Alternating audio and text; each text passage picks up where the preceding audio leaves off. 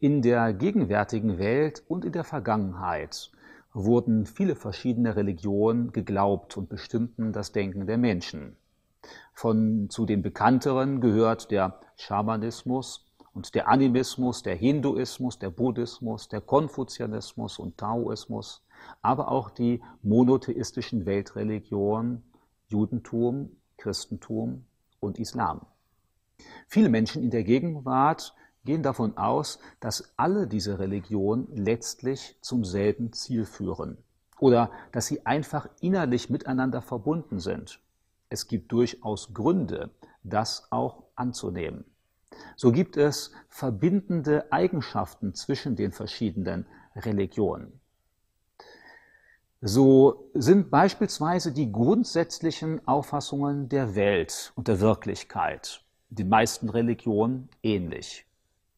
Fast alle Religionen gehen davon aus, dass es neben der materiellen Welt auch noch eine immaterielle, jenseitige Welt gibt.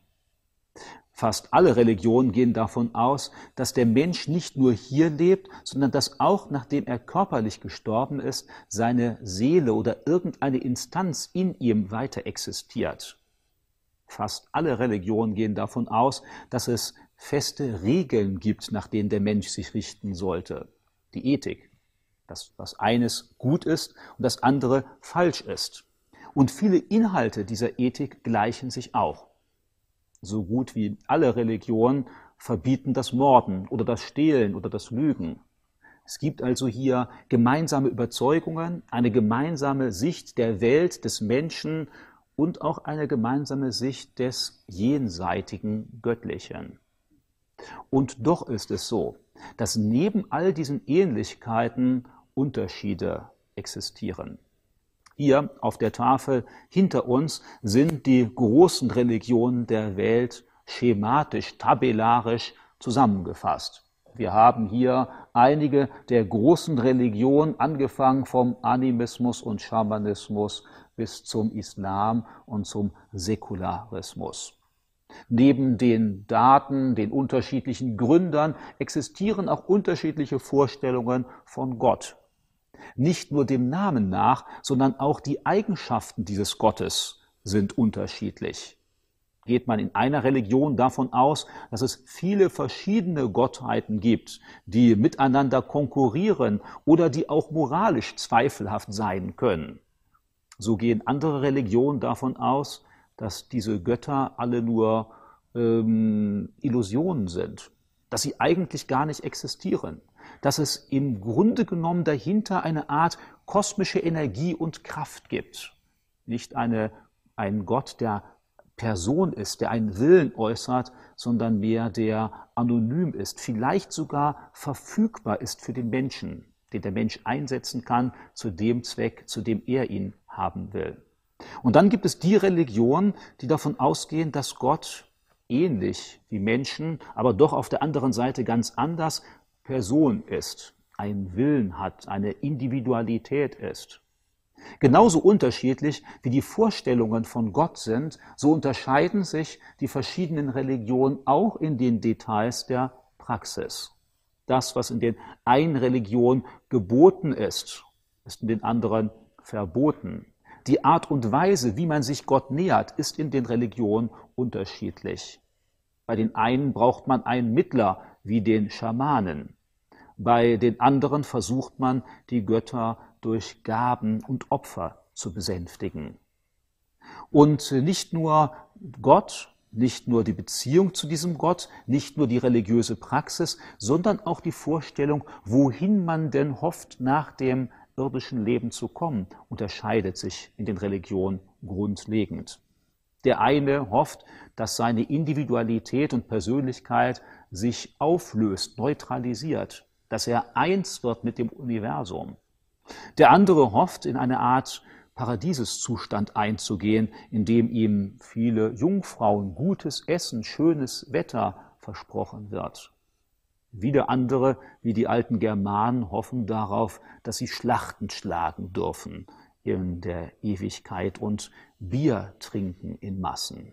Und dann gibt es diejenigen, die hoffen, dass sie in ewiger Gemeinschaft mit diesem Gott sein dürfen, dass sie eine innere Zufriedenheit, Glückseligkeit, tiefen Frieden erleben dürfen, all das, was sie hier auf der Welt vermissen. Wenn wir nun sehen, dass die Religion so viele Unterschiede haben, dann ist, glaube ich, die Forderung oder die Behauptung zu sagen, alle Religionen seien gleich oder führen zum selben Ziel, nicht mehr nachzuvollziehen. Ja, Religionen sind sich in bestimmten Zügen einig, aber in Wesentlichen unterscheiden sie sich auch. Vielleicht könnte man Religion vergleichen mit einer Art Wegweiser zu Gott. Es gibt einen Gott und jetzt soll der Weg dahin aufgezeigt werden. Wenn aber der eine Wegweiser nach rechts und der andere nach links zeigt, äh, dann können wir nicht von vornherein davon ausgehen, dass die Personen, die dem einen oder anderen Weg für, äh, nachfolgen, auch zum selben Ziel kommen wollen. Wenn sogar noch das Ziel unterschiedlich beschrieben wird, eben diese Leben, dieses Leben nach dem Tod, können wir noch weniger davon ausgehen, dass die verschiedenen Religionen tatsächlich am selben Ziel ankommen. Wenn wir die Vertreter der verschiedenen Religionen fragen, dann leugnen sie das sogar vehement. Ein überzeugter Muslim wird gerade nicht behaupten, dass jeder Vertreter jeder anderen Religion auch zu Allah in das himmlische Paradies eingehen wird. Der Buddhist wird nicht davon ausgehen, dass der gläubige Christ allein durch sein Christsein im Nirvana aufgehen wird. Und der überzeugte Christ geht auch nicht davon aus, dass es gleichgültig sei, an was man glaubt und wie man lebt, um in der Ewigkeit bei Gott zu sein. Alle überzeugten Vertreter ihrer Religion äh, gehen davon aus, dass es Unterschiede gibt und dass nicht jeder zum selben Ziel kommt neben den Ähnlichkeiten gibt es eben auch die Unterschiede zwischen den Religionen.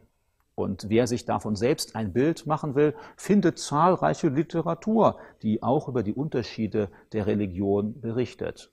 Nun könnte jemand sagen, dass es dann ja äh, keine Wahrheit gibt, dass jeder halt seine eigene private Wahrheit hat. Ich glaube, dass das erst zu behaupten ist, wenn man diese einzelnen Religionen hoffentlich neutral überprüft hat, sich mit ihnen auseinandergesetzt hat und dabei äh, möglicherweise festgestellt hat, dass es ja auch einen unterschiedlichen Grad von Glaubwürdigkeit in den Religionen gibt.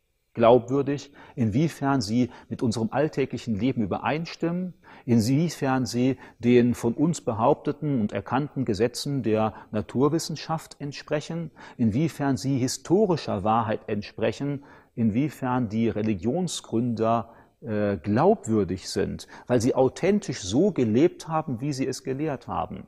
Letztendlich natürlich auch, ob das, was denn über diese Religion berichtet wird, nachweisbar ist in irgendeiner Weise. Und hier gibt es deutliche Unterschiede. Es gibt manche religiösen Berichte, die einfach nur Behauptungen aufstellen und andere, die auch logisch nachvollziehbare Argumente nennen. Wenn äh, Lukas, einer der Begleiter der Jünger Jesu, davon berichtet, dass er das Leben Jesu im Detail erforscht hat, wenn er sagt, dass er Zeugen befragt hat, äh, die genau das gesehen haben, was er dann aufgeschrieben hat, wenn der Jünger Johannes in seinem ersten Johannesbrief davon schreibt, dass er nur das weitergibt, was er selbst erfahren, betastet, untersucht hat, dann klingt das nach einem hohen Grad der Glaubwürdigkeit.